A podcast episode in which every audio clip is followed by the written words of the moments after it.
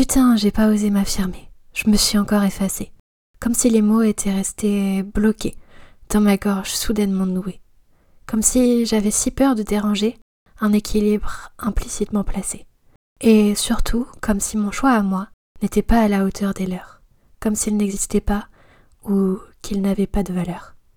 Mais quelle connerie quand j'y repense, de renier mon indépendance, alors que ça ne change rien sauf pour moi.